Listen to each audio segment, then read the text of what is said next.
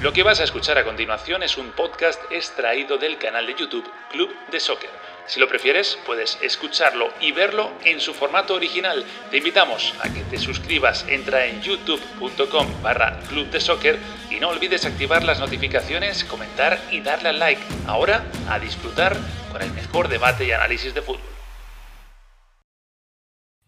¿Qué tal? Muy buenas, ¿cómo estáis? Bienvenidos a Club de Soccer, siete y media de la tarde, de horario del este de los Estados Unidos. Estamos en directo, ya hay gente por ahí conectada, ya sabéis que podéis sumaros al debate, análisis con vuestros comentarios, os iremos mostrando en pantalla. Hoy un día con muchísimo de qué hablar, eh, ya se han jugado tres partidos en la Euro.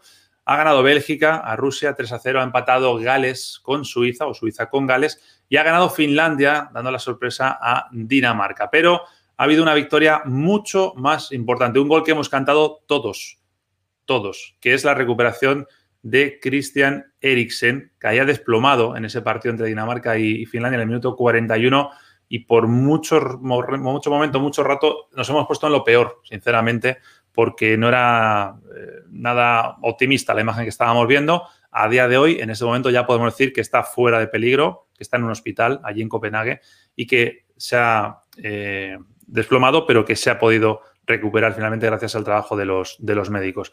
Una imagen que va a estar siempre vinculada con esta Eurocopa 2021 o 2020 celebrada en 2021 y que ha llegado a aplazar el partido, evidentemente, ese Dinamarca-Finlandia eh, y se ha llegado a temer incluso porque se pudiera suspender, como era lógico si las noticias eran fatales, el Bélgica-Rusia. Por suerte, volvió el fútbol, volvieron los goles, volvió.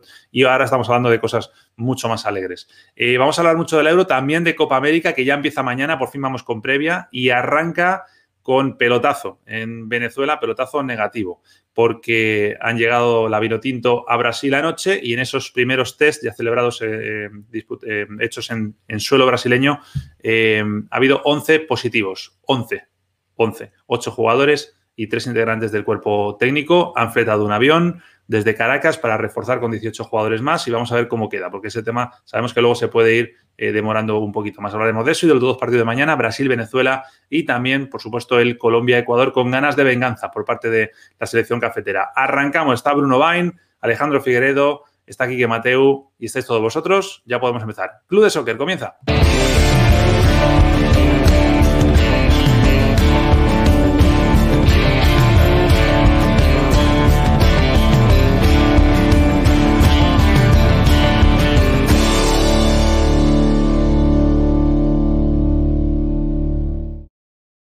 Quique Mateo, Bruno Bain, Alejandro Figueredo. Buenas familia, ¿cómo estáis? Buenas, buenas, amigos del club, ¿cómo les va?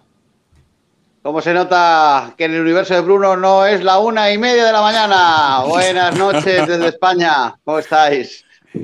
Un abrazo, un abrazo para todos. Bienvenidos al Qué contraste, qué contraste el, barco del amor donde conecta Figueredo siempre ¿eh? y, el escritorio nocturno donde escribe su poesía Quique Mateo cada noche. ¿eh?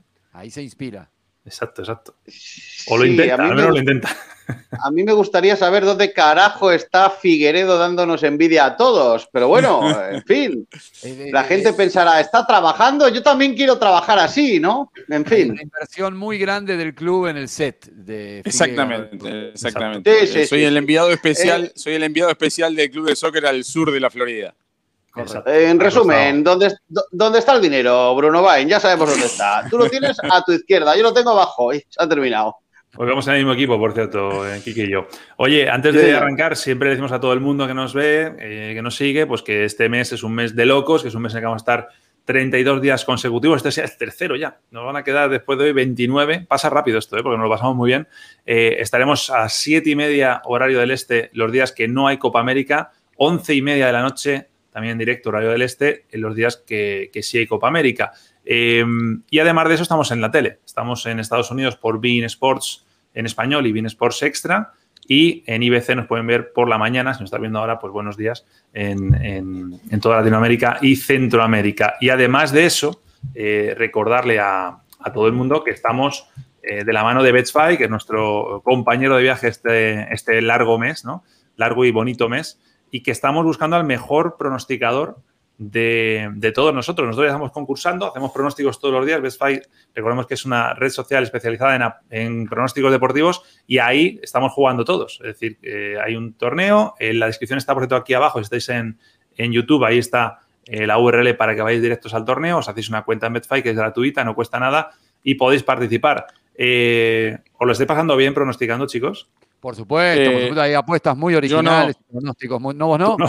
No, no, la estoy pasando bien, pero porque busqué, busqué la posibilidad de pronosticar sobre este torneo. Entonces iba a pronosticar que yo iba a terminar último.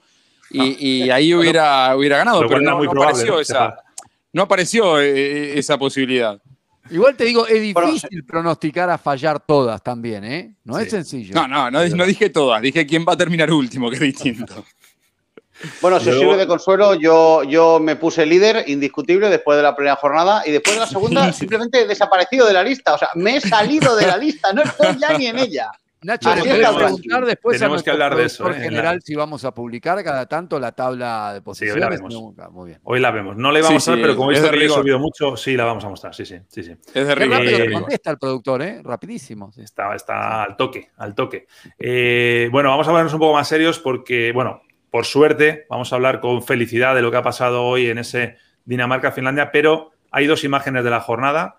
Una es esta, la de la tensión, el miedo. Eh, yo decía antes, supongo que vosotros igual estaréis viendo el partido, os habéis puesto en lo peor, ¿verdad? Porque además es que mm, no es como otras veces que se le ve y que puede ver que, está reaccionando. Es decir, Eriksen ha estado un ratito, no sabemos nunca los minutos, luego supongo que saldrá un informe, pero ha estado un rato en el que no estaba eh, consciente. Sí, sí. Esa es una imagen además cargada de símbolos por donde se la mire, ¿no? La verdad que es una imagen muy fuerte por la gravedad del momento, pero también con un altísimo contenido humano, ¿no? Con todo tipo de reacciones desde lo eh, personal, ¿no? Cómo reacciona el equipo frente a una situación límite, realmente una imagen tremenda, muy contundente, ¿no? Un resumen de todo lo que se vivía en ese momento en el, estadio. Recordemos que ha aparecido también la, esposa de, de, Eriksen, muy preocupada, evidentemente, porque además que el partido se jugaba en Copenhague, estaba la familia de Eriksen allí mismo en el estadio. A ver, la preocupación es la misma, pero es que si encima eh, estás ahí mismo, todavía es más fuerte, ¿no? Y la imagen de la esperanza que veíamos después es esta, la de un Eriksen ya consciente, evidentemente no estaba bien, pero mm, sobre todo era bueno verle que tenía los ojos abiertos, que sabía dónde estaba, que se podía mover porque esa mano es suya eh, y sobre todo que no estaba entubado, ¿no? que era un respirador para darle más oxígeno, pero no estaba entubado, es decir, le habían conseguido recuperar los servicios médicos.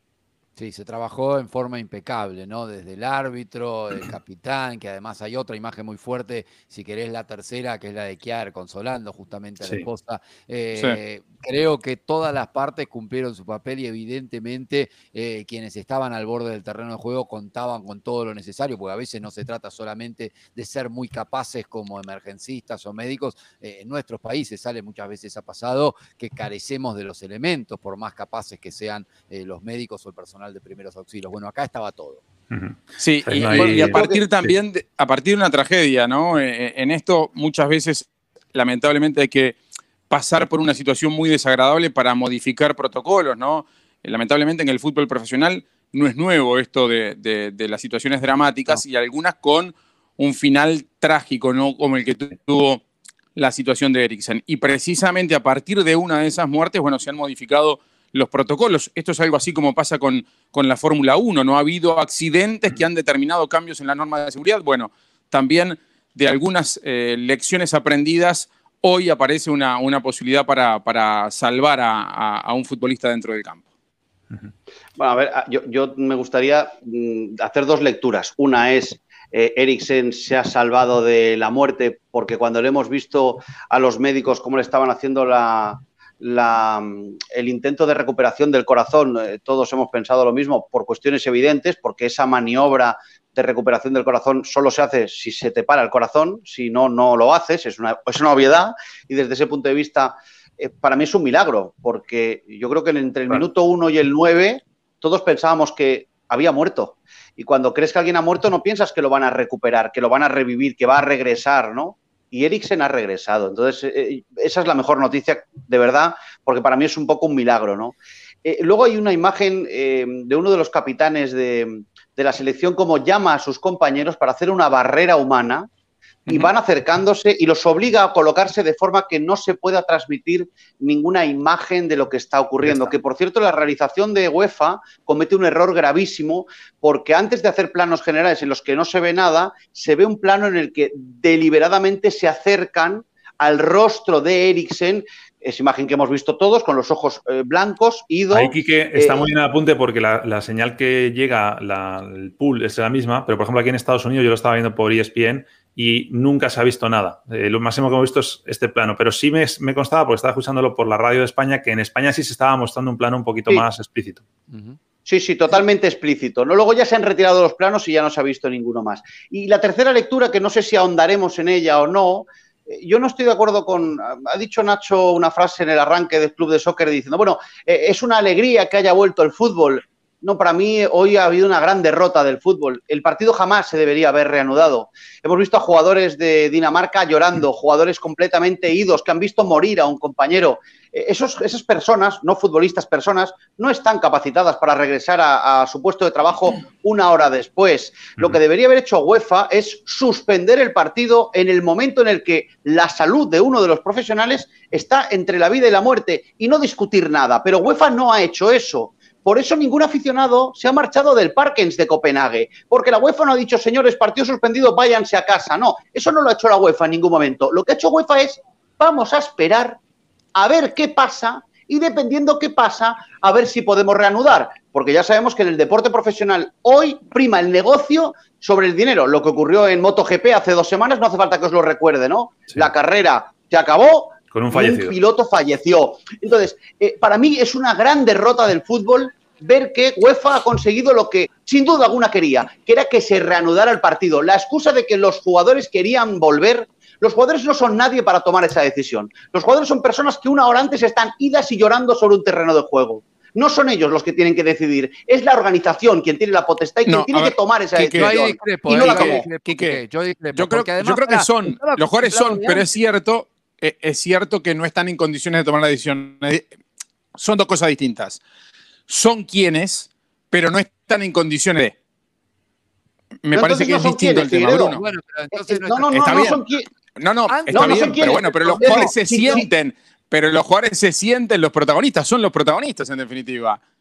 ya, pero, pero, pero, pero no podemos cargar en el ciudadano solucionar problemas que no le competen. Quiero decir, si nosotros vemos un delito en la calle, no somos quienes ni para detener al agresor ni para juzgarlo. Hay un juez y hay un policía. Aquí cada cual tiene que hacer su papel. Como testigo vale tu opinión y acá es lo mismo. Eh, pero la decisión no es del ciudadano. Hay un protocolo acá antes de empezar la competición que estipulaba, y yo no es que sepa mucho, todo esto me lo enteré después del incidente, que hay un comité de crisis cuando un jugador cae sin contacto que se debe reunir. Después vos me podés decir que hoy hubo presión de la UEFA y todo, no lo vamos a saber nunca. Pero si hay un comité, se reúnen y no estaban solo los jugadores, sino que había gente de la organización, está la oportunidad de jugarlo mañana a las 12, según parecen haber indicado. Y todos, porque Eriksen llamó, habló por teléfono, estaba ok. No, pero esto ya viene después. No, pero esto, Bruno, viene ya después. esto viene una hora, de, una hora después. sin saber si el tipo vivía para vos, los compañeros. pero no, lo que te intento decir es que ni los jugadores ni Eriksen son los que deben decidir si ese partido se tiene que volver a jugar.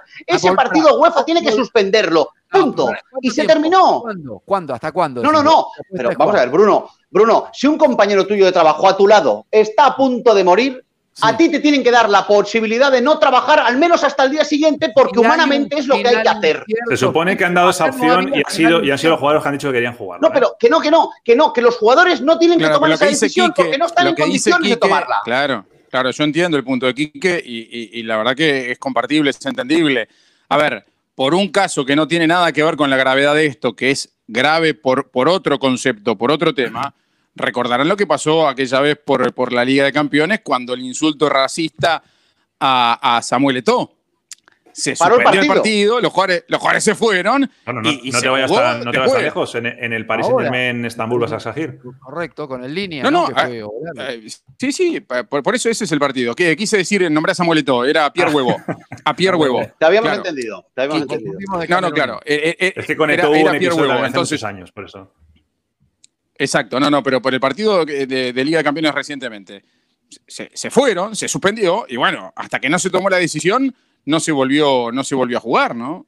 Yo en ese, punto estoy de acuerdo con Kike. Esta es una competencia cerrada que tiene un día de final y un día que hay que clasificar. Pues como esta, pues como esta, igual, o esta no, cerrada. Esta es la que estoy diciendo. Cuando vos jugás una competencia que juegan cada dos semanas, de última tenés más tiempo para. Bruno, pero, pero, puede haber tormenta eléctrica y el partido no se juega y le van a buscar un hueco para jugarla. yo no estoy justificando que había que jugar a Sí, lo, está, sí lo estoy haciendo, sí. sí, sí, sí, sí, te lo digo en inglés para que lo entiendas. Te estoy diciendo que los propios compañeros les habló el tipo, estaba ok, le dijo que estaba para. Está bien. Eso de alguna manera lo reconfortó. Y siendo uno de los actores, no el único, porque vos me vas a decir, no, no, no son los, no son los únicos, pero siendo uno de los actores con poder de decisión, ellos votaron para sí, los rivales votaron para sí, vino la organización, vino el árbitro, dijo sí, y si hay un. Entonces, vos lo que que no, que cambiar todo, ese. Ya, pero es que todo. Ya, pero es que no, es que es que al revés. Es que tú estás ya llevando a que todos se reúnen y lo deciden. no. UEFA tiene que decir, señores, hay un señor entre la vida y la muerte. Hoy no, se juega. No hay, Mentira. Es una falacia. No estaba entre la vida y la muerte. Ahí estaría de acuerdo con vos. No lo estaba. Pero vamos, a ver, en el momento en el que el chico sale del estadio, no se sabe qué va a pasar con él. Bueno, es mi posición. Ya está. No, no, se ha, quedado, muy claro y además estábamos Hasta luego, un abrazo. Me voy. Me voy, me voy. Adiós. Hay mucha gente, mucha gente que estaba en el chat de la razón, y es verdad. Estoy caliente. Yo cuando decía antes lo de la alegría de que hablemos de fútbol es porque, porque no estamos hablando de que alguien ha fallecido. Básicamente me refería a eso. la otra imagen, aunque evidentemente tiene, tiene, tiene. Quique ha quitado el, trípode y ahora espérate hasta que se coloque otra vez. Eh, la otra imagen es esta, que pasará a la historia por las razones que son, pero es verdad que Finlandia ha ganado, además con un jugador cuyo nombre deberíamos de elogiar, porque ha marcado gol Palo y ese nombre se merece el gol y los tres puntos. Eh, por cerrar el partido, para vosotros, es que me parece absurdo entrar en, análisis tácticos, por vosotros, entiendo que todos estamos de acuerdo, ha ganado Finlandia porque luego se cerró después de hacer el gol y por cómo estaba emocionalmente Dinamarca, ¿no? Entiendo que es así. Un sorpresón, un sorpresón, ¿no? Los, números del partido avalan eso, ¿no? La cantidad de tiros al arco de uno contra otro equipo. Fue el único remate al arco en todo el partido de, de Finlandia, 100% de efectividad. Los números son arrasadores, pero además está ese contenido emocional que es muy difícil ponerlo en la balanza, ¿no? Este, pero es hasta raro para Finlandia. Una victoria histórica, tuvieron que pedir perdón a la hora de hacer el gol. Sí, sí. Y, además con un fallo de alguien habitualmente muy seguro, como es Kasper Schmeichel en el cabezazo, eh, nunca vamos a saber si hubiera atajado esa pelota en caso de, no ocurrir nada con Eriksen, pero eh, llama mucho la atención un error de ese tipo. A ver, a ver, punto uno. Es una sorpresa espectacular. Estamos hablando del primer partido de la historia de Finlandia en una competición de este tipo. Es decir, ganó el rival muy pequeño a uno que está muy consolidado. Y esto demuestra una cosa que yo decía en el arranque de la temporada, hace 48 horas de dos días de Club de Soccer, y es que los equipos sin talento para ganar, porque luego hablaremos de Bélgica, que ha salido a demostrar a que ha venido a la Euro, que es a ganar. No sé si hablaremos de Bélgica porque ya vamos fatal de tiempo, pero, pero, cuando no tienes el talento, pero cuando no tienes el talento de Bélgica, los equipos lo que hacen es tienden a, a defender e intentar contragolpear y ganar. Pero cuando se enfrentan dos equipos con poco talento, entonces ya no sabes quién va a ganar. Por eso hoy Gales ha empatado, por eso ha ganado Finlandia, porque en esta competición hay algunos con mucho talento, pero la mayoría no lo tienen. Y este resultado extraño lo vamos a ver más veces. El otro partido de este grupo era el Bélgica-Rusia. Bélgica ha sido dueño y señor del partido. Eh, ha demostrado que pese a las bajas de De Bruyne y de, y de Hazard, digamos que tienen argumentos y jugadores como para ser dominadores. Eh, yo creo que todos los que estamos aquí le poníamos en, en, ese top 3, top 4 ¿no? de candidatos. No sé si para alguno lo de hoy le pone un poquito más arriba incluso. Eh, ¿Qué os ha parecido Bélgica? Rusia, evidentemente, a mí no me decepciona porque no esperaba nada sí, a mí no me cambia la mirada de Bélgica por eso, precisamente. Exacto, sí. A Rusia, además me había tocado hacer un par de partidos de Rusia en la previa y tiene realmente poquito tirarle centros a Ciuba y ver qué pasa, pero es cierto que siempre es bueno para un equipo sobre el cual hay tantas miradas como Bélgica, porque además es la última oportunidad que tienen juntos, ¿no? Como decíamos el otro día, eh, todos de 30 para arriba, por lo menos el, grupo eh, nuclear de esta selección, y con un Lukaku dulce que, le mete miedo al propio. Qué jugador Lukaku, ¿eh? Sí, Qué jugador. A, ver, eh, yo solo diré una cosa. Eh, Rusia no ha existido en el partido y creo que para valorar a Bélgica habrá que esperar a que tenga un rival de verdad enfrente, pero aún así ha salido a ganar el partido. Y eso para mí es muy importante. Ha querido demostrar la calidad individual que tiene. Y luego dejo una pregunta en el aire para todos los espectadores del Club de Soccer. Es, ¿qué ley de la física se ha saltado Lukaku para ir a esa velocidad y con esa agilidad pesando lo que pesa. Es que es increíble. La misma que se saltó Shaquille O'Neal, por ejemplo, que son jugadores que son realmente sorprendentes. ¿no? Los ves y dices, es imposible que tenga esa velocidad, esa agilidad, pues la tienen, la tienen. Y además, eh, bueno, eh, queda mucho, pero Lukaku se pone ya en esa recta de salida de candidato a ser máximo goleador de la Euro. Pues si se pone él, que se, que se quiten los demás porque no van a caber. eso, es verdad, eso es verdad. Eh, así, queda, así queda el grupo eh, con estos dos partidos, Bélgica y Finlandia como líderes, pero evidentemente por delante está Bélgica eh, con esa diferencia de goles más favorable. A ver, aquí que se metan los dos primeros y los cuatro mejores terceros deja todavía con muchas opciones tanto a Dinamarca como a Rusia, pero ojo lo que decíamos el otro día, cuidado que no se te meta Finlandia, con lo de hoy lo tiene casi, casi hecho. Es que va a ser un grupo muy parejo eh, de, Bélgica para abajo, me parece. ¿no? Aquí la, situación no está tan clara como, como en otros grupos, quizás. Y, quiero volver un poco eh, eh, sobre Lukaku, Quique. Eh, son 20 goles ya con este en los últimos 15 partidos. Y el cambio que produjo con, Martínez al, mando de la selección. Creo que antes de que llegue Martínez, él en la selección metía uno de cada tres partidos, metía un gol. Y acá tiene más goles que partidos jugados. Creo que el número son 45 goles en 43 partidos con Martínez. No es solo el técnico, sino es un cambio personal de él. Se lo ve, como decían antes, mucho más ágil. Siempre fue muy potente. La verdad que es un delantero que llega en gran momento a esta Euro. Por cierto, muy bonito el, detalle ¿eh? en, la dedicación, en la dedicatoria del gol, porque son compañeros en el Inter y, además llegaron juntos y, demás. Voy a pasar página aquí, que, vamos muy mal y quiero no, sobre todo que, que, en el caso que el grupo de Italia es igual que el grupo de Bélgica. Está Italia y entre los demás seríamos incapaces de decir quién quedará mm. segundo, tercero y cuarto, porque hay muy poco nivel en esos dos grupos en relación al que va primero. Exacto. El primer partido era precisamente ese grupo del que hablaba eh, Quique, el empate entre Gales y Suiza, el gol de Moore para Gales y el gol de Embolo para Suiza, que falló un penalti luego, por cierto, eh, en la segunda parte. O sea que Suiza, mm, no confieso, no he visto el partido entero, lo que he podido ver eh, de la segunda parte y un poco de los resúmenes después, fue mejor Suiza, o sea, mereció más Suiza, pero al final esto pasa muchas veces. De ser mejor en el primer partido te llevas un empate. Pero no tiene gol, no tiene gol. Sin gol, una selección sin gol puede parecer mejor y acabar no ganando, ¿no? Y es lo que le ha pasado. Me gustó mucho en bolo a quien estamos viendo, ¿eh? no solo en el gol, sino pivoteando para y en. Eh, y, el, jugador de Gladbach, muy, muy interesante. Ya tiene mucha experiencia, ¿no? No, no es que aparezca ahora, pero de hace tiempo Suiza, con este Seferovic adelante, es una máquina de desperdiciar oportunidades. Tuvo mal la pelota y descuidó en algún momento a Moore, que mide que metro 95, le tiran centros y en una anticipó en el primer palo y se terminó llevando el puntito Gales que había hecho muy poco. Y ojo a Mbabú, ¿eh? el lateral derecho de Suiza que juega en John Boyce. Es, uno de los jugadores que más me gustan del fútbol europeo, de los laterales. Hoy ha jugado de casi todo y de casi todo bien. Estamos con lo de las imágenes del día. Os voy a poner una más. A mí me ha dejado, cuando he visto esta imagen, alucinando. Gareth Bale alentando a su equipo. Es verdad que es Gales, es el líder, pero qué contraste, ¿no? Qué contraste, claro, pero no es el jugador que tú esperas que tome esa iniciativa, ¿no? Ahí ejerciendo un poco de William Wallace, ¿no? Aunque este era escocés, no Gales.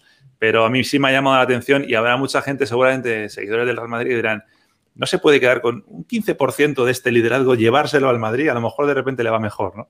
Pero sí, sí. Es... Bueno, pero lo que pasa es que es, como eso de cabeza de león o cola de ratón, ¿no? Sí, claro, no, no pretendía comparar. Al revés, cabeza, cabeza de ratón y cola de león. Exacto, exacto. Sí, Gales no es el Madrid, está, está claro. Pero como yo me refiero sobre todo a un tema de actitud, es decir, estamos hablando de un jugador que, sin que terminara el partido en el Bernabéu, si no estaba jugando, se iba 15 minutos antes para no agarrar el, el tráfico, ¿no? O sea, contrasta con esto, ¿no? Con, con ese liderazgo, en el campo, ejemplo. En, el campo, en el campo, Nacho, ha sido lo de siempre, ¿eh? Poquito y nada. lo de siempre no, lo de últimamente, digamos. bueno, lo de, siempre en el Madrid. Lo de siempre en el Madrid, poquito y nada, ¿no? El grupo eh, A, que con el resultado de ayer, a ver, vamos a quitar este comentario, si no, no lo vemos, ahí está. Eh, bueno, Italia se marcha en solitario con esa victoria de ayer de contundencia ante Turquía. El, empate de Suiza y Gales le da vida a Turquía, evidentemente, era el resultado que tenían que darse para que los turcos se mantengan ahí con... Nacho, ¿qué dije el primer día? Turquía no tiene ninguna posibilidad de ganar a Italia. 3-0. Continuamos para bingo. Sí, sí. De hecho, te, vino bien en, esa, en ese ranking de, la liguilla que tenemos. Y luego, si quieres, hablamos de lo que has pronosticado hoy, que ahí te ha ido un poquito. Un poquito peor. un, poquito peor. Eh, nos vamos a la pausa y, volvemos, ¿de acuerdo? Que hay que hablar de los partidos de, de mañana. Venga, ahora venimos.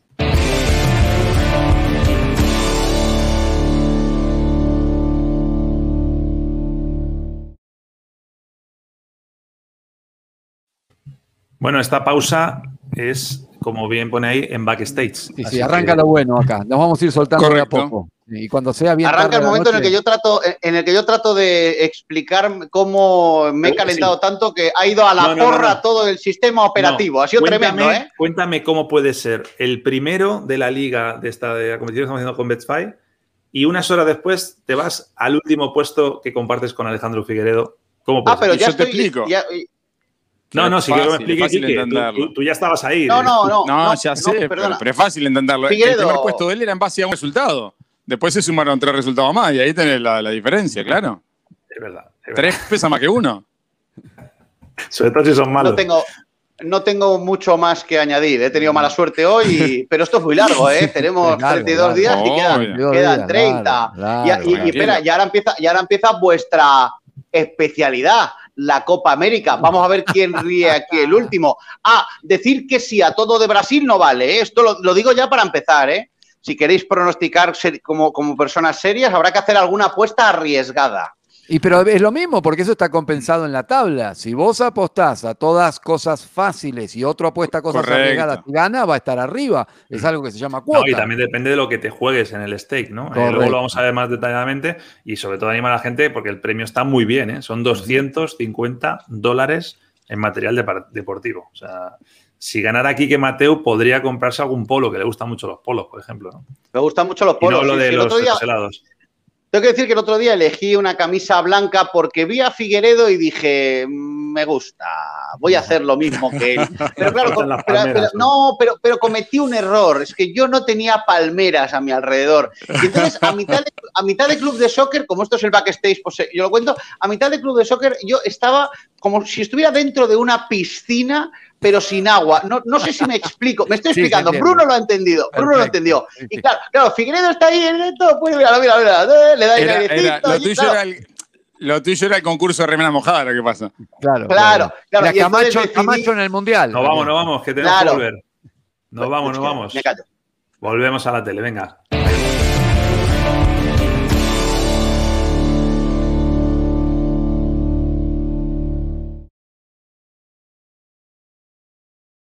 Ya estamos de vuelta. Eh, recordemos que, claro, en, en Bean Sports y en IBC que nos están viendo, pues hay que ir a, los comerciales. Mientras tanto, los que nos están viendo en YouTube, pues hablamos de otras cosas, ¿no? Y, bueno, está divertido. Yo siempre digo que al final acabaremos haciendo más, más, más tiempo de pausa, ¿no? Para que tenga un poquito más de, de miga la cosa, ¿no? No, los temas, los temas, en los cortes son espectaculares. A los de la tele les digo, préndanse en YouTube porque son espectaculares los temas. Hoy fue la indivisibilidad del átomo. Excelente. Maravilloso, maravilloso.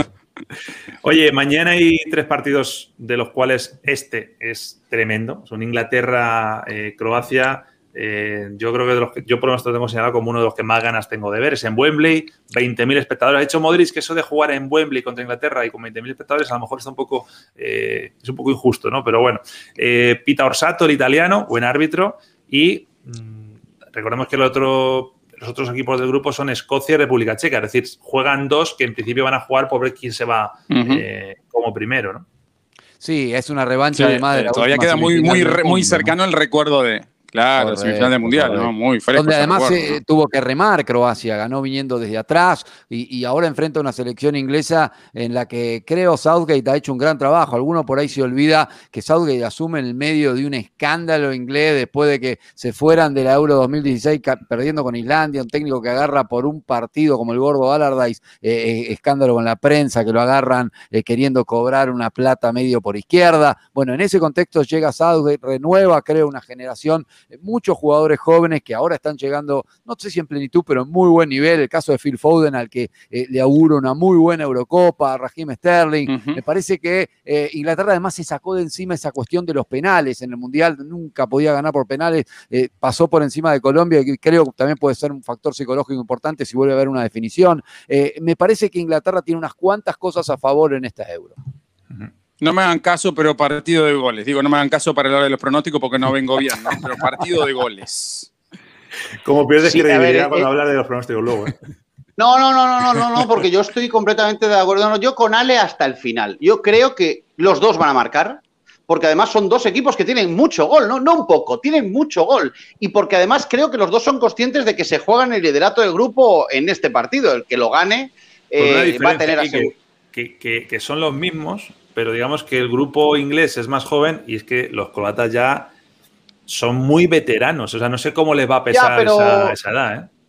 Ya, pero yo me acuerdo que en el 92 había unos señores que se visten de rojo, que estaban de vacaciones, los llamaron para jugar una euro, que no les tocaba y la ganaron. Quiero decir que a mí esto de la edad me parece que eh, es poco relevante cuando tú juegas a 90 minutos. Y a 90 minutos Croacia es subcampeona del mundo. Y por lo tanto sabe perfectamente lo que tiene que hacer para ganar este tipo de partidos. Yo por la edad nunca descartaría a un equipo que sabe perfectamente lo que tiene que hacer. Y en cambio, el jovencito, gestiona peor, los equipos jóvenes, quiero decir, gestionan peor estos momentos. Lo que pasa es que Inglaterra tiene un equipo muy bueno. Yo no creo que vaya a ganar la Euro, lo digo sinceramente. Creo que se caerá en algún momento. Pero siendo el primer partido, yo estoy con Ale. Yo creo que va a haber goles y que va a ser probablemente por ti más bonito del Mundial porque es el más igualado hasta que empiecen a jugar los del grupo de la muerte van a jugar que, no que no salgan 0 a 0 porque nos graban a los dos. No, la promo directo. Como un extracto ya. Mala promo directo. ¿Sabéis qué anima también a que pueda haber goles? Que, que pueden salir a lo valiente porque no están jugando en el alambre. Yo creo que, mañana pueden pinchar y tienen mucho margen. Claro, claro. Con el tema de que clasifiquen tres, como hablábamos el otro día. Otro punto que tiene a favor Inglaterra es que si llega a ganar el grupo, juega 6 de los 7 de local, ¿eh? en Wembley, eh, con el apoyo de su gente, algo que por ahí alguno mirando desde afuera dice, ¿cómo? Esto no era una Eurocopa donde volabas y jugabas. No, no, Inglaterra, como tiene el Final Four en casa, tiene esa posibilidad de que si sale primero en el grupo, jugaría todos menos uno, si llega hasta el final, en casa. Exacto. Mañana juegan también Países Bajos y Ucrania, que no Holanda, que yo sigo diciendo todavía, pero es Países Yo sigo diciendo Bajos. Holanda. A mí me, van a tener que, no sé, eh, trasplantar el cerebro, creo, para que cambie. Bueno, viene, vienen eh, los ucranianos. Yo no pienso cambiar, ya aviso. Mañana juega Holanda. Continuamos. Para, todos los trabajos, ¿no? no, no, pero por favor, mañana juega Países Bajos, digo, la ex Holanda, pero mañana juega Países Bajos, digo. Bueno, no, no, no perdamos tiempo con, eso, que era, una broma. Eh, digamos que están sin Van Dyke eh, el nivel, y esto a lo mejor aquí que les cueste un poco, pero es verdad que el nivel de Países Bajos desde que se fue Kuman ha bajado con De Boer, eso es cierto. Es más entrenador, o por lo menos lo demostró en, la selección. Y eh, cuidado con Ucrania porque, a ver, le empató a Francia en eliminatorias del Mundial, allí en París además. Y luego tiene algo que a mí me parece que siempre es un plus cuando son selecciones que no son muy top, que es que no tiene ninguna estrella. Es decir, no es la Ucrania de Sechenko de hace años, ahora también la de Sechenko, pero en el banquillo. Y eso a veces es más complicado para defenderles, porque tienes muchos más lados por donde llegar. No te puedes centrar en un jugador. No sé, yo creo que se le juega a favor a Ucrania, ese underdog. Sí, me parece de todas formas que Holanda, sin ser un gran equipo, el hecho de volver también a una competencia, recordemos que no estuvo en el Mundial y no estuvo en, la pasada Euro, no tendrá el renombre de otros equipos de Países Bajos, pero, vieron, lo pude decir. Eh, creo que es más, es más que Ucrania eh, y, me sorprendería que no se quede con los tres puntos. Eh, está Winaldo en la mitad de la cancha, tiene chicos jóvenes que me parece que pueden sorprender. vos ves los nombres, sí, de Ucrania, que sé que no hay un nombre fuerte, pero ni siquiera tampoco hay nombres intermedios. Un Malinowski por ahí dando vueltas, pero. No, tiene nada que ver ya con la Ucrania que de los 90 o de. Sí, Sinchenko, Sinchenko juega tiene un rol un poquitito más eh, ofensivo, parte de la mitad de la cancha en el equipo, pero de todas formas me parece eh, demasiado poco en comparación con, los naranjas. Yo, de todas maneras, creo que Holandas Bajos no va muy bien ¿eh? en, los últimos, en los últimos partidos de camino de la camino de la Euro tú lo ves jugar y te da malas sensaciones, no, no, te, da, no, te da garantía. En cambio, ves jugar a los ucranianos y te dan una sensación de solidez y de saber a lo que juegan, que yo creo que mañana se va a notar. ¿eh? Yo, si miramos los nombres, mañana está claro quién va a ganar. Pero yo no lo tengo tan claro. Es más, yo creo que mañana no va a ganar el equipo de Naranja. No sé si ganará Ucrania, pero veo difícil que ganen los neerlandeses. Depay viene muy dulce para el arco. Eh, favorito. Favorito. Favorito. Voy a, pedir timeout porque estamos hablando mucho de lo deportivo, pero quiero darle un, enfoque también desde el punto de vista de los, de los pronósticos. Venga, hoy también vamos al Bets Fight Center, hoy con Julio Salinas. Me pongo de, no me pongo de pie porque me salgo de plano, Julio, pero muy buenas. Qué honor que estés con nosotros. ¿Qué tal todo? ¿Qué tal? Muy buenas tardes estás disfrutando muchísimo, ¿no? Con, la Euro, sobre todo. Mañana ya imagino que te quedarás alguna noche a ver Copa América, pero de momento con la Euro a tope, ¿no? Sí, pues fíjate, a ver, es que estás hablando de. Para mí Euro es casi como un mundial, porque al final, si lo miras bien, eh, es como si faltaran solamente Brasil y Argentina, ¿no? Es verdad que eh, incluso pues con, con esta ampliación ¿no? Eh, de equipos que ahora son 24. Cuando yo, por ejemplo, jugué una que solamente eran 8, yo creo que hay mucha emoción, ¿no? Mucha emoción y sobre todo yo creo que se ha igualado mucho la cosa. Mm. Bueno, el otro día hablábamos con Alfonso, eh, estamos dándole a conocer a la gente qué hacen ahora, ¿no? Julio Salinas y Alfonso, aparte de sus cosas, que imagino que ya vivir más tranquilos, también ahora estáis eh, como pronosticadores en, en BetSpy eh, y además lo estáis trabajando, ¿eh? Ahí con datos, con estadísticas, buscando cuáles son las cuotas más, más interesantes. ¿Te está gustando tu nueva, tu, nueva tarea? Sí, porque es que ya lo hacía antes. Es que siempre me ha gustado, ah. siempre me ha gustado. Es decir, siempre me ha gustado un poquitín el hecho de, de jugar con los amigos, eh, a ver quién acierta más, eh, el buscar esto de pronósticos, eh, para luego, pues a final de, año, pues a ver quién es el que, el que, el que gana o, el que pierde. Entonces, ese pique, ¿no? Ese pique personal. Y, a mí me ha gustado siempre. Pero ya lo hacía incluso cuando era jugador, ¿no? Cuando era jugador. Es verdad que es un mundo apasionante, es un mundo apasionante que cada día vas aprendiendo y vas conociendo pues mucho más en la fórmula, mucho más los entre, entre, entre fijos de, de, esto, de, lo que es el pronosticar, ¿no? Porque muchas veces no es todo tan sencillo como decir, a, pronosticas a ver quién gana, ¿no? Eh, lo fácil, al 1, al X2. Hay muchas cosas. Mira, vamos a hacer, eh, luego volvemos a conectar, pero vamos a comenzar sobre todo con el país, Países Bajos, Ucrania, que se juega mañana, mañana domingo. Eh, tengo por aquí tu, pronóstico de este partido, aquí te lo lanzo. Cuéntanos un poco. A ver, a ver, aquí no me he complicado mucho la vida. Primero creo que es importante el hecho de que se juegue en casa. Y creo que al final eh, muchas veces la gente dice, pues, ¿qué, ¿qué, diferencia hay de jugar en casa a jugar fuera? Eh, es importante. Es decir, yo he jugado y creo que eh, el, jugar de local es un 20, un 25% ya de, de, antemano, ya de posibilidad de ganar, el hecho de jugar en casa. Y hay que recordar que esta Eurocopa se juega en muchas ciudades, en muchas ciudades, pero este partido en concreto, este partido en concreto, el que van a disputar Holanda contra Ucrania, se juega en Ámsterdam y encima con público. Con lo cual yo creo que ya hay ya, de momento, es una posibilidad en la que Holanda tiene ventaja respecto, respecto a Ucrania. ¿no? Es verdad que en la Eurocopa eh, y sobre todo en los primeros partidos puede haber sorpresas en el sentido de que de que en estas fases de clasificación es muy importante no perder el primer partido. Luego encima si veo un poquitín también a Ucrania, que es verdad que hizo una fase increíble. Holanda también es verdad que te deja un poquitín ese interrogante, ¿no? De lo que puede pasar con esta selección, ¿no? Pero vamos a olvidarnos de los amistosos. Eh, creo que ahora llega, llega la fase final, llega lo bueno. Creo que la cuota es buena, es buena para, para un partido en el que el claro favorito es Holanda, en el que juega en casa y creo que es una cuota, una cuota yo creo que aceptable, ¿no? Aceptable, buena para poder cogerla. Hay que explicar a toda la gente que ese 1 se refiere como las típicas quinielas 1x2. 1 es gana el local, que es que gana en este caso eh, Países Bajos. Iba a decir Holanda otra vez, Países Bajos.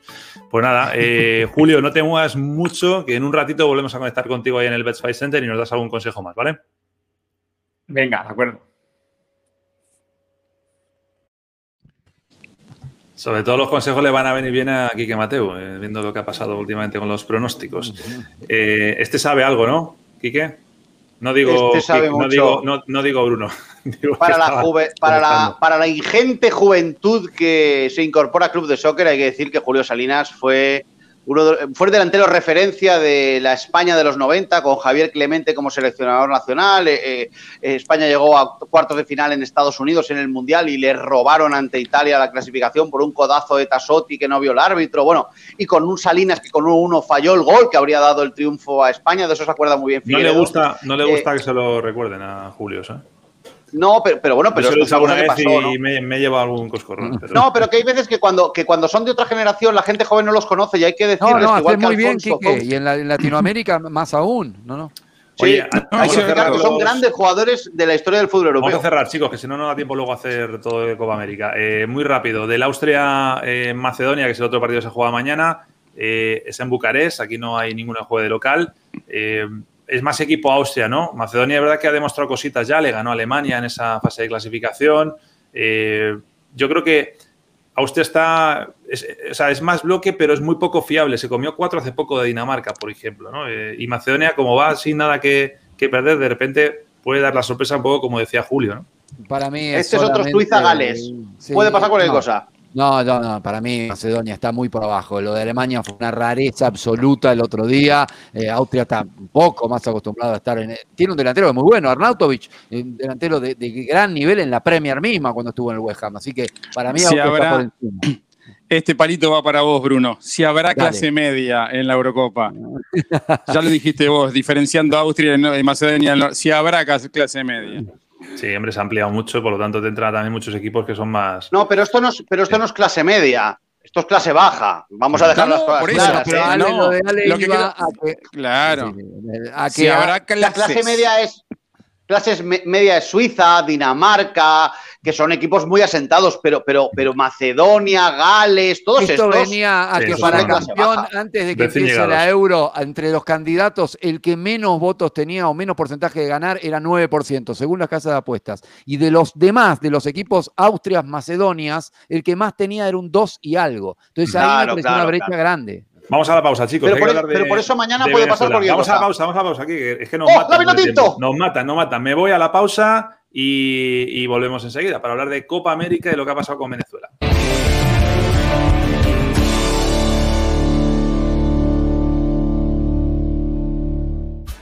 Venga, aprovechamos las pausas de la tele para los que seguimos aquí en YouTube, como siempre, conectado otra vez con el Best Buy Center. Julio Salinas, que sigue eh, por ahí. Eh, Julio, tenías más pronósticos para hoy, ¿no? Querías eh, ver un poco ese partido no sé si va a ser el más visto de la Eurocopa, el Austria-Macedonia del Norte, pero tiene sus cositas también para, para pronosticar, ¿no? No, este partido no lo va a ver nadie, seguro. Seguro, seguro que, que, lo va a ver muy poca gente porque no tiene nadie. En Austria y en Macedonia del Norte, ¿no? A ver, son dos, son dos selecciones que yo creo que están de relleno, que están de relleno, sobre todo Macedonia, ¿no? Porque está de relleno en esta, en esta Eurocopa, porque hay que tener 24 equipos y lo, ha, lo ha hecho bastante bien, ¿no? Pero eh, no por eso hay que dejar de hacer pronósticos en este tipo de partidos, que por norma general muchas veces las cuotas eh, están incluso mejor, ¿no? O, o, o, quizás para poder cogerlas, ¿no? En este caso, me voy a tirar a la piscina. Muchos dirán, me tiro a la piscina, porque Austria es claramente favorita. Austria, los pronósticos están totalmente favorables a Austria, es decir, por su calidad de equipo, la mayoría de sus jugadores juegan todos en la liga alemana, eh, por contra con una Macedonia del Norte que muchas veces la gente no sabe dónde ubicarla en el mapa, no sabe dónde ubicarla en el mapa y que la mayoría de sus jugadores pues juegan en segunda división. Pero pero la cuota me parece excesiva desde mi punto de vista. La victoria de Macedonia era una cuota de, casi o más de seis en la clasificación para el Mundial. Macedonia del Norte ganó a Alemania. Estamos hablando de hace un mes y medio. Ganó en Alemania 1 a 2. Es decir, es una selección que suele marcar con mucha facilidad. Es decir, ha marcado muchos goles fuera de casa. Eh, eh, en concreto, creo que han sido ocho en los últimos eh, cinco, cinco partidos. Y Austria encaja goles con facilidad también. Con lo cual, a pesar de los nombres que pueda tener Austria, a pesar de que sus jugadores son de una calidad inmensa en comparación con los de Macedonia, creo que este partido puede saltar la sorpresa. Es un 2, ya lo decíamos antes, el 2 eh, habla de visita visitante, que en este caso, o sea, victoria visitante, perdón, que en este caso es Macedonia del Norte. Pues eh, Julio, te dejamos ya descansar, otro día te pasas por aquí y nos dan más buenos consejos, ¿vale? Cuídate mucho y gracias. Nacho, cuando queráis, así que ya sabéis que estoy a vuestra disposición, ¿vale? Un abrazo muy fuerte para todos.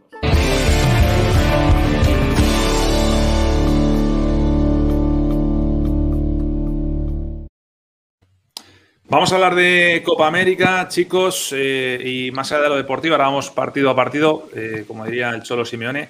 Vamos a hablar de Venezuela. Lo de Venezuela es tremendo. Eh, llegaban ayer a, Brasil y llegaban, se hacían los test y esta mañana aparecía la, sorpresa, ¿no? 11 positivos, 8 de ellos jugadores. Rápidamente se fletaba un avión desde, desde Caracas y ya no es lo que ha pasado ahora, sino lo que puede venir ahora, porque estáis viendo la imagen del viaje ¿eh? van todos juntos, se supone que hay gente contagiada y demás, y por mucho que haya mascarilla dentro del avión, dentro del autobús, todo.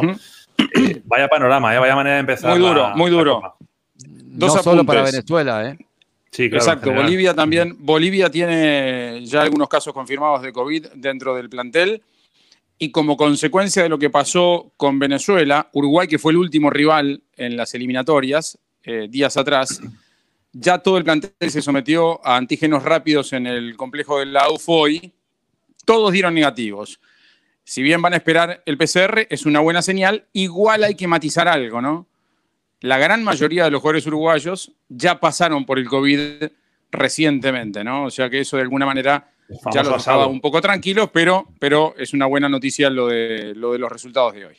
Dame un segundito, Quique Bruno, porque eh, me gustaría me gustaría conectar con alguien. No se me ocurre nadie mejor que Daniel Chapela para hablar de esto. Eh, voz más que autorizada. Dani, eh, empieza movidita la Copa América, ¿no? Para, para Venezuela. Una situación complejísima. Eh, saludos a Bruno, a Quique y a, y Figue también allí. Eh, bueno, eh, se conoció ya hubo un comunicado oficial, 11 casos positivos, de los cuales 8 son futbolistas, 3 miembros del cuerpo técnico de la delegación. No está incluido aquí el técnico Peseiro que va, que va a, a formalizar la lista de los nombres. Yo tengo a 7, Nacho a siete de esos ocho futbolistas que, dieron positivo. Son Miquel Villanueva, Rafael Romo, que es uno de los arqueros suplentes, John Chancellor, Rómulo Otero, Joseph Martínez, John Der Cádiz y Roberto Rosales, a los que hay que sumar eh, a los tres futbolistas que dieron positivo en Caracas, Tomás Rincón, el capitán, Rolf Felcher y Wilker Ángel, un total de 11 futbolistas del grupo original de 28, eh, con los que probablemente Peseiro no va a poder contar, porque eh, estos positivos van a tener que estar aislados en el hotel de concentración de Brasil. Pero es que además, Dani, han viajado así, o sea, han convivido así, con lo cual probablemente mañana o pasado habrá algún positivo más, no sería nada descartable, claro. Podría pasar perfectamente. Eh, el caso de España es una referencia, si bien solo fue eh, Busquets el contagiado, todos los demás jugadores tuvieron que ser aislados y Llorente que dio un falso positivo, pero todos tuvieron que ser aislados hasta tanto no pasaran los días de incubación del virus con pruebas negativas para descartar que ningún otro lo tuviese. Así que eh, en Venezuela podrían surgir más nombres y de no ser así, van a tener que estar la mayoría de ellos aislados. Y los futbolistas que están viajando, que es un contingente de 16 que tomaron un charter desde Caracas hacia Brasilia, entre los que están Eric Ramírez y Daniel Díaz, que son jugadores que estaban de vacaciones porque juegan en Europa, uno en Bélgica y el otro en, Eslovaquia, van a tener que tener una concentración por separado eh, y entrenarse por separado. ¿Y el resto, Dani, el, resto que estaban haciendo? ¿Estaban en forma? ¿Estaban de vacaciones o...? No, la mayoría de futbolistas del campeonato local que se está jugando, es decir, estaban en plena, en plena competencia y la mayoría había trabajado antes en, estos microciclos de trabajo que hizo el técnico Peseiro con futbolistas del torneo local antes de encarar eh, la preparación para la eliminatoria. Bueno, Dani, te dejamos que sigas tranquilo, nosotros seguimos con el programa, pero teníamos que conectar contigo, es que no se me ocurría nadie mejor, la verdad. abrazo para todos. Un abrazo. Quique Bruno, que os he dejado con la palabra en la boca. No, me parece que esto, si bien es una sorpresa por el número, cuando discutíamos antes del comienzo de la Copa, sí se tenía que jugar, sino que Colombia, que Brasil, que Argentina, no puede ser una sorpresa en todo el sentido de la palabra. todavía no hemos salido en Sudamérica eh, de esta situación eh, y, y, las burbujas sabemos que nos cuesta mucho mantener el rigor. En Copa Libertadores había ocurrido algo similar. Eh, ¿Hasta qué punto es una sorpresa esto? Ah, claro, mira, mira, yo creo que la pregunta que me hago, Bruno, es ¿qué han hecho los venezolanos antes de viajar a Brasilia? ¿Qué ha pasado en esa concentración? ¿Qué no han cumplido? Porque cuando hay ocho, se han hecho muchas cosas mal, porque en España ha caído uno que nunca se sabrá por qué, pero los demás todos limpios, ¿no? Pero cuando ya caen ocho de golpe, a lo mejor, como comentas, son seis más después. Entonces, ¿Qué ha hecho mal la Vino Tinto para aparecer con ocho positivos el día cero de la concentración. Ahí hay algo que no está bien hecho. Ahí hay mucha irresponsabilidad, quizá individual o quizá colectiva de la, de la concentración previa. Pero lo del día cero es relativo, ¿no? Porque recuerdo que vienen de actividad eliminatoria, ¿no? Y ahí también es donde se puede dar el contacto, ¿no? E, evidentemente. Claro, claro. Claro, claro, pero, ya tendrían que haber sido responsables porque saben que enlazaban directamente con Copa América. Quiero decir, ¿qué se ha hecho mal ahí? Eh, ahí estamos partiendo de la base de que no pudo haber sido en un aeropuerto, en un transbordo, en un autobús. Es que, a ver, es que, es que ponerse a, fantasear, es que puede ser en cualquier lado. Nos ha demostrado el virus que lo puedes agarrar en cualquier sitio. Pregunto, de cara al partido, ya creo que poco le dábamos opciones a Venezuela, pero eh, ¿qué, veis aquí? O sea, ¿qué, ¿qué partido tiene que hacer Venezuela para ganarle a Brasil en Brasil y con las bajas que tiene? Bueno, como dijo Dani, creo que era que en vez de colgar el autobús, ahora el charter es lo que tienen que poner en el, arco, ¿no? Sí, más o menos, más o menos. Sí, es muy difícil, es un golpe muy duro. Es un golpe muy duro para Venezuela, muy duro. Arrancar así la Copa, además. No, la lista aparte de los jugadores muy representativo, ¿no? Desde el capitán, para hombres eh, de lo que queda, porque ya había ausencias importantes en la lista, es durísimo, ¿no? Y, Dani contaba, vienen muchos jugadores del medio local, que sabemos no es un campeonato eh, de los competitivos en Sudamérica, ¿no? No, Yo creo que no tenía chance de ganar a Brasil primer partido. Yo creo que no tenía chance, pero es que después de esto ellos mismos creerán que no tienen chance, que, lo que, todo lo que no sea goleada ya va a ser una buena noticia. Es una, en el fondo es malo porque es empezar una Copa América primer partido y a lo mejor no quiero decir nada, pero es que a lo mejor se lleva cuatro la vino tinto sin despeinarse Brasil, ¿no? Y eso para el torneo no es bueno. La mejor noticia es que el próximo partido de Venezuela es el jueves que viene, que ahora hay mucho margen entre uno y otro. Salir de esta y a ver cómo llegas al, próximo. ¿no? El otro partido eh, que se juega mañana es el Colombia-Ecuador. Es inevitable acordarse de lo que sucedió en noviembre, la goleada de Ecuador en Barranquilla. Fue en Barranquilla, sí, ¿no? Pues juegan siempre allí. Eh, no, sé, esto puede ser hasta un aliciente para Colombia, que ahora está bastante bien y sin, embargo Ecuador viene de pegarse en la última fecha, ¿no? Sí, sí, Ecuador perdió, perdió un partido por la eliminatoria. Colombia viene recuperado después de haberle ganado a Perú de visitante y empatar ese partido que tenía prácticamente perdido con Argentina. Entrenador nuevo, recordemos, porque aquella derrota fea frente a Ecuador fue la puerta de salida para el técnico anterior y se precipitó lo que fue el regreso de Reinaldo Rueda, ¿no? Es un partido interesante, es un partido muy interesante para ver es un partido de pronóstico reservado, porque es cierto que, se cruzan. Uno que está muy bien, está mal, abajo, exactamente, pero no hay que no hay que no hay que descartarlo Ecuador.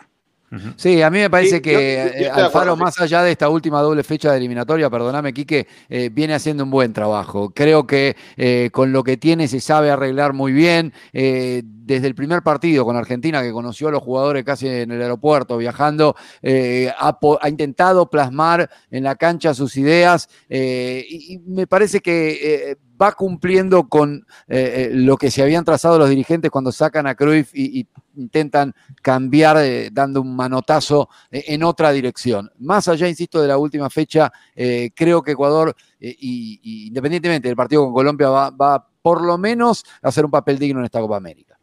A, mí me sorprende, Ecuador, no sé si a ustedes o a vosotros, a mí me sorprende el gran rendimiento de Ecuador de momento en la fase de clasificación. Yo, yo no esperaba tanto y en cambio, es cierto que de Colombia esperaba mucho más porque tiene jugadores muy talentosos y hasta el regreso de Rueda, pues francamente iba mal. Pero yo siempre digo una cosa que es muy importante. Cuando llega la competición de verdad, la de verdad es el Mundial y la Copa América. ¿A quién le das más posibilidades? ¿A Colombia o a Ecuador? Yo, siempre a Colombia, siempre a Colombia. Entonces, en un torneo como este, aunque Ecuador parezca que está mejor, yo siempre favorito en un Colombia-Ecuador, siempre Colombia. Esa es la clave, es que como no sabemos qué Ecuador vamos a ver mañana, si el de noviembre o el de, o el de ahora, pues ese es el, tema. Yo creo que si nos dicen, no, mañana es el Ecuador de noviembre, favorito Ecuador, por supuesto, si no, pues no sabemos. Ya, pero, pero Colombia sale a jugar al pasto sabiendo cómo se juegan esos partidos, porque ha jugado muchas veces esos partidos. Y Ecuador no está tan acostumbrado. Vamos a hacer otra pausa, la última, y volvemos para hablar de pronósticos y tratar de ver qué le ha pasado aquí, que se ha pegado un leñazo. O sea que, que en el próximo bloque a mí me, me dejas en mute, ¿no? Por favor. Exacto, se fue, se fue Qué Bonita pierna aquí, por cierto. Vamos a la pausa.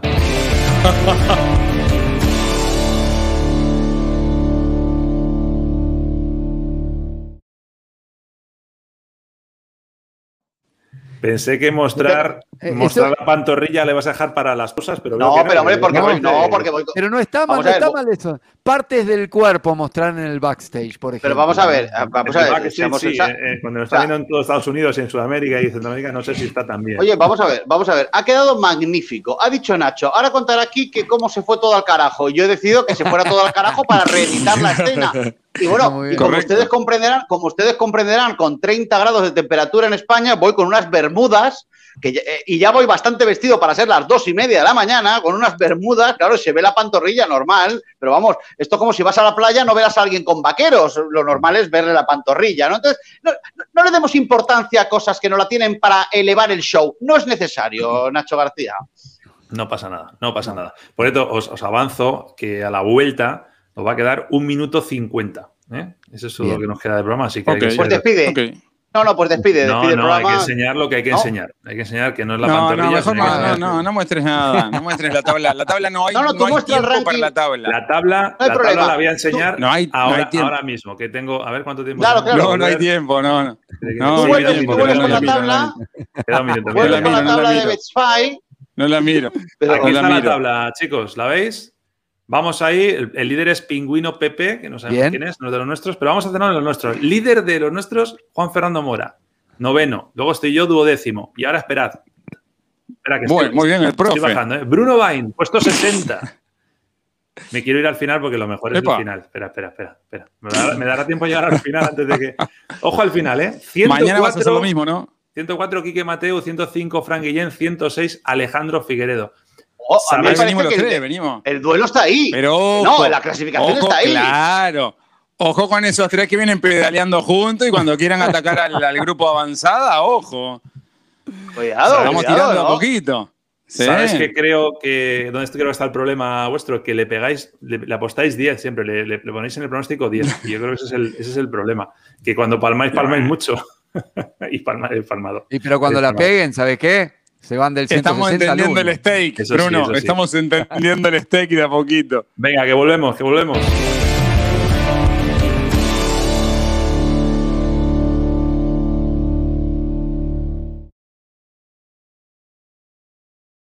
Venga, tramo final de Club de Soccer. Lo prometido es deuda. Vamos con los pronósticos que tienen preparados para mañana tanto Quique como Bruno. Vamos a mostrarlos, lo estoy sacando ya por aquí. Ahí está. A ver, eh, Quique. Muy inteligente tu parte en, elegirlos a ellos. ¿Tienes una combinada ahí? ¿La dices tú o te la, cuento yo? No, cuéntala tú, cuéntala tú que acabaremos más rápido. Austria, Macedonia del Norte, que al descanso irán empatados. Brasil, Venezuela, que irá ganando Brasil al descanso. Claro. Inglaterra, Croacia, eh, que sí va a haber gol en las dos partes. O sea, que de quien sea, pero va a haber un gol en la primera y un gol en la. a mí me parece una combinada muy interesante. Incluso diría sencilla de que se consiga. Mm, puede ser, mañana lo vemos. Eso lo gracioso es eso, que mañana. A que pensáis igual que yo, que va a haber goles en las dos partes de Inglaterra-Croacia. Estamos todos de acuerdo. A que Brasil irá al descanso ganando. Estamos todos de acuerdo. La única duda es si empatará Macedonia el descanso o no. Tampoco es tan difícil.